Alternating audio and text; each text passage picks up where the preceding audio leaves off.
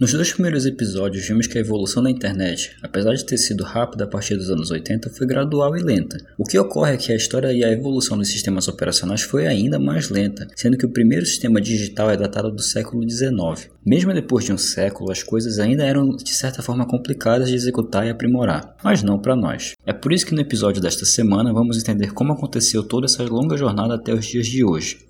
Posso entrar no seu smartphone?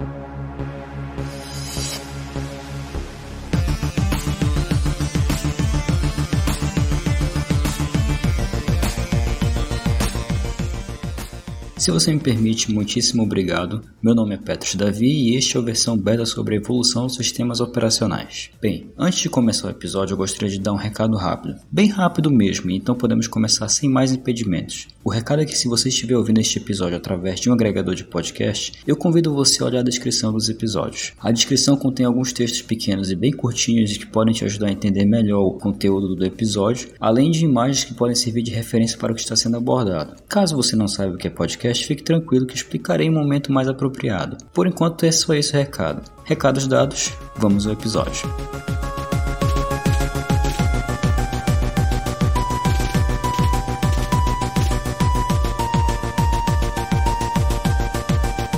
Então, os sistemas operacionais têm evoluído ao longo dos anos. Porém, os eventos que ocorreram para a evolução não são muito precisos. Algumas tecnologias mais avançadas não esperaram que as tecnologias antigas fossem desativadas por completo para que pudessem ser postas em prática. Como ocorreu também na história da internet, houve inovações que foram apenas promessas, mas que nunca atingiram seu potencial, seja pela tecnologia em si ou pela falta de recursos da época. De qualquer forma, eu tomo este episódio como guia e não como uma palavra final do que aconteceu na história dos sistemas operacionais. Sendo assim, o primeiro computador digital de fato foi inventado pelo pelo matemático inglês Charles Babbage, um homem que tinha uma inteligência e ideias muito além de seu tempo. No início do século XIX, ele teve a ideia de construir uma máquina para fazer cálculos matemáticos baseada em instruções escritas em cartões perfurados, um recurso que viria a ser inventado anos depois de, ele sequer ter pensado nisso. Apesar de ter tido a ideia, ele nunca pôde colocar em prática porque não havia um recurso necessário que seria um software, para executar os cálculos, já que até então eles eram feitos manualmente. É como você construir uma calculadora e você mesmo ter que fazer os cálculos dela. Foi sua amiga e também matemática Ada Lovelace filha do Lord Byron, que traduziu um artigo francês sobre a invenção e escreveu, em papel mesmo, instruções de como a máquina poderia executar uma sequência de cálculos aritméticos. E fazendo isso, ela escreveu o primeiro software da história, já que ela escreveu dessa forma instruções específicas sobre como algum software deveria executar. Na verdade, a linguagem de programação Ada é justamente em homenagem a ela. Apesar das tentativas de Babbage, seus desenhos iniciais nunca puderam ser completados e sua ideia foi engavetada. Após isso, pouco progresso foi feito no campo do software e ainda sequer existiam sistemas operacionais. Muitos computadores foram construídos nesse período, o primeiro devidamente funcional no estado de Iowa, nos Estados Unidos. Após isso, ocorreram iniciativas de construir computadores por parte de alguns países, como Alemanha, Inglaterra, e até alguns nomes conhecidos como Alan Turing, considerado o pai da computação, participaram desse desenvolvimento. Eu vou futuramente fazer um episódio suplementar sobre o próprio Alan Turing porque merece. É um cara que foi muito importante para a computação como um todo e acho que cabe um episódio mais curtinho falando sobre a biografia dele. Nessa época, um grupo de pessoas, geralmente eram engenheiros, eram responsáveis pela construção, manutenção, programação e operação das máquinas, já que não tinha mais ninguém capacitado para fazer isso, além das pessoas que realmente construíram essas geringonças enormes. Todos os programas e processos eram muito complexos, eram inseridos circuitos elétricos através de inúmeros cabos e painéis de ligação para controlar as funções da máquina. Não existiam linguagens de programação e tão poucos sistemas operacionais nem mesmo projetos ou ideias próximas disso. Então, o trabalho que essas pessoas tinham de inserir as instruções manualmente para que a máquina pudesse executar era um trabalho muito custoso. Basicamente, o processo para fazer essas enormes máquinas funcionarem eram manuais. Um dos engenheiros anotava à mão um período de tempo necessário para o computador executar a operação ao final desse tempo, ele descia até a sala de máquinas e fazia a troca dos painéis de programação da máquina, e esperar pelas próximas horas seguintes e torcer para que nenhuma das 20 mil válvulas queimasse durante esse processo que a máquina estava executando. Os problemas e cálculos que essas máquinas faziam eram simples, em geral cálculos de tabelas de seno, cosseno e logaritmos, além de cálculo de trajetória.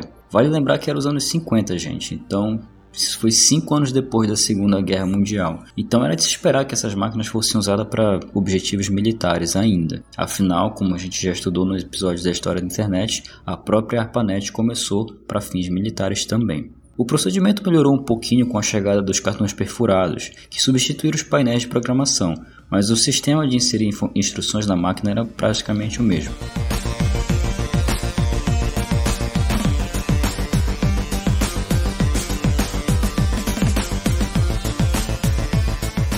Seguindo agora para a segunda geração de transistores e sistemas em lote, com a chegada do transistor, a coisa mudou de cenário radicalmente, porque as válvulas não eram transmissores de energia muito eficientes. O fato do transistor ser barato, fácil de produzir e mais funcional que as válvulas para transferência de energia tornaram os computadores mais confiáveis, a ponto de, terem, de serem vendidos para seus clientes com a garantia que funcionaria o tempo suficiente para que a pessoa pudesse realizar alguma coisa no computador.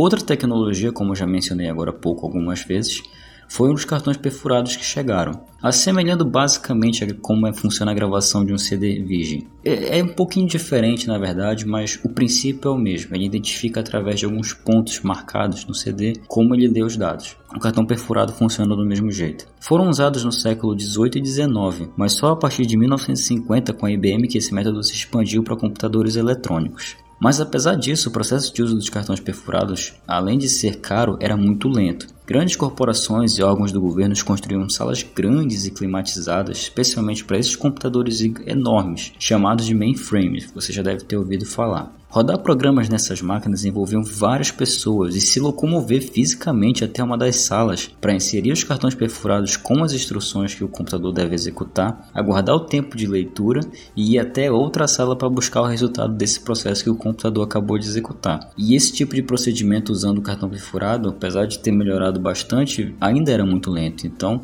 alguma coisa tinha que ser feito para melhorar esse processo e tornar ele mais rápido. E para acelerar esse processo que surgiram os sistemas em lote. Esses sistemas em lote na época funcionavam em fitas magnéticas, que eram lidas por máquinas menores mais baratas, sendo a mais famosa da época o IBM 1401. Os grandes computadores dessa época eram usados para fazer cálculos científicos e solucionar equações complexas da engenharia e da física. As coisas já pareciam melhorar para um cenário mais completo e robusto, e apesar de ainda não existirem sistemas operacionais de fato como conhecemos hoje, as sementes e os desenhos iniciais estavam surgindo, e a próxima geração de computadores provou mudar muito as regras desse jogo.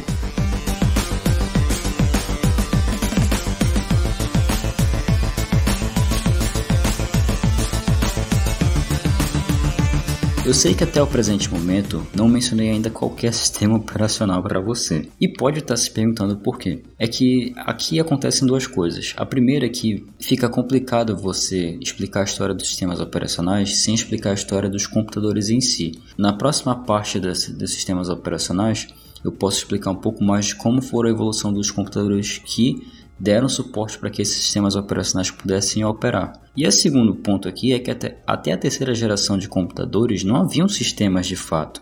O próprio sistema em lotes e a lógica dos cartões perfurados, apesar de apresentar alguma funcionalidade e de armazenar informações, nada mais eram que instruções específicas para serem executados. Não era um sistema operacional autossuficiente que tem a função não só de executar tarefas, mas também administrar os recursos do seu computador. Mas isso iria mudar pelo início dos anos 60. Os primeiros sistemas operacionais foram desenvolvidos conforme a evolução da tecnologia da época, só que cada máquina possuía seu próprio sistema operacional, o que resultava na incompatibilidade de mainframes diferentes, basicamente como aconteceu na história da internet, quando o NCP não era compatível com todos os roteadores da época. Um dos maiores representantes do sistema operacional da época, o CTSS, que é um sistema compatível de tempo compartilhado criado pelo MIT e lançado em 1961 para o computador IBM 7090. O princípio do CTSS se assemelha ao conceito de multiprogramação, onde vários computadores básicos usam seu poder de processamento para executar uma única tarefa, basicamente como funciona a mineração de bitcoins hoje. No caso do CTSS, o conceito de compartilhamento de tempo consistia em fazer com que alguns computadores executando a mesma tarefa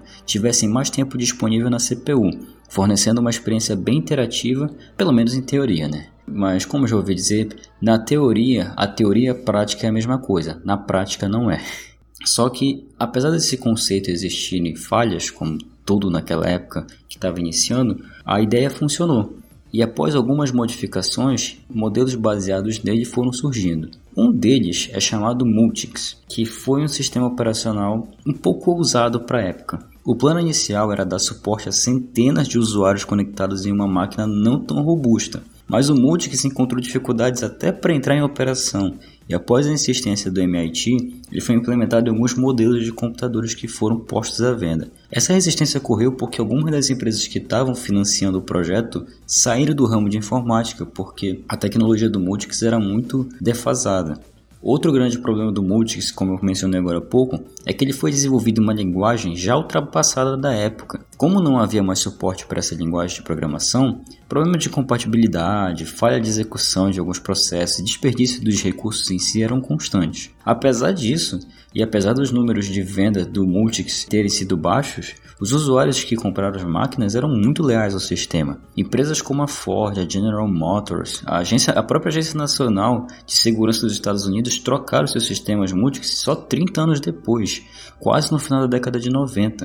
Após anos de tentativa de fazer que a Honeywell, que é a empresa que dava o suporte para o Multics, de atualizar o programa, mas como o sistema já era muito defasado e, e a própria Honeywell estava em outra empreitada na época, eles simplesmente largaram de mão. Inclusive, algumas pessoas que fizeram parte do projeto do Multics fizeram um site que inclusive forneceram o código fonte do próprio Multics. Eu vou deixar no link da descrição do episódio e no site também. Visando resolver o problema de incompatibilidade dos sistemas operacionais de várias máquinas diferentes que surgiram na época, um desenvolvedor chamado Ken Thompson, um funcionário da AT&T, em seu tempo livre, assim, o cara estava ocioso, encontrou um computador jogado ali no chão decidiu criar uma versão do Multics mais limpa, porque ele era muito complexo na própria execução dele, e para apenas uma pessoa só, para um único PC. Dessa ideia surgiu o Unix, que mais tarde viria a ser conhecido como Unix, desenvolvido em 1969, sendo o primeiro sistema operacional moderno da computação. É possível afirmar com propriedade que mais de 90% dos sistemas operacionais hoje foram influenciados de alguma maneira pelo Unix, inclusive o Android ou o iPhone que você estiver usando, ou o Windows ou o Apple que você estiver usando. Durante a década de 70, o Unix foi distribuído gratuitamente, incluindo seu código-fonte para universidades e órgãos governamentais dos Estados Unidos, o que deu a ele uma grande popularidade. Sua interface era totalmente monotexto. Você pode ver uma imagem da tela do Unix na descrição desse episódio ou no site também. Em 1977 foi lançado o BSD, um sistema operacional fortemente baseado no Unix, focado principalmente para execução em máquinas específicas de alto desempenho como mainframes na época. Vale lembrar que já era década de 70 e, e as coisas já estavam engatinhando para máquinas mais robustas. Só que muitas pessoas começaram a perceber que essas empresas estavam focando em empresas e não estavam focando no usuário final, um usuário como você e eu. É, não estavam focando nesse tipo de pessoas e para época isso era um pensamento absurdo. O que, que uma pessoa vai fazer com um computador em casa? Ela não tem nada para fazer no computador em casa, ela não precisa disso. Só que alguns programadores da época começaram a pensar nessa falha e começaram a desenvolver programas para usuários finais. Um desses programadores era um jovem chamado Steve Jobs. A visão de Steve Jobs iria mudar drasticamente o cenário da informática. Para ver como as ideias dele mudaram e moldaram grande parte dos sistemas operacionais hoje, fique ligado no episódio da semana que vem. Obrigado por escutar e até a próxima semana.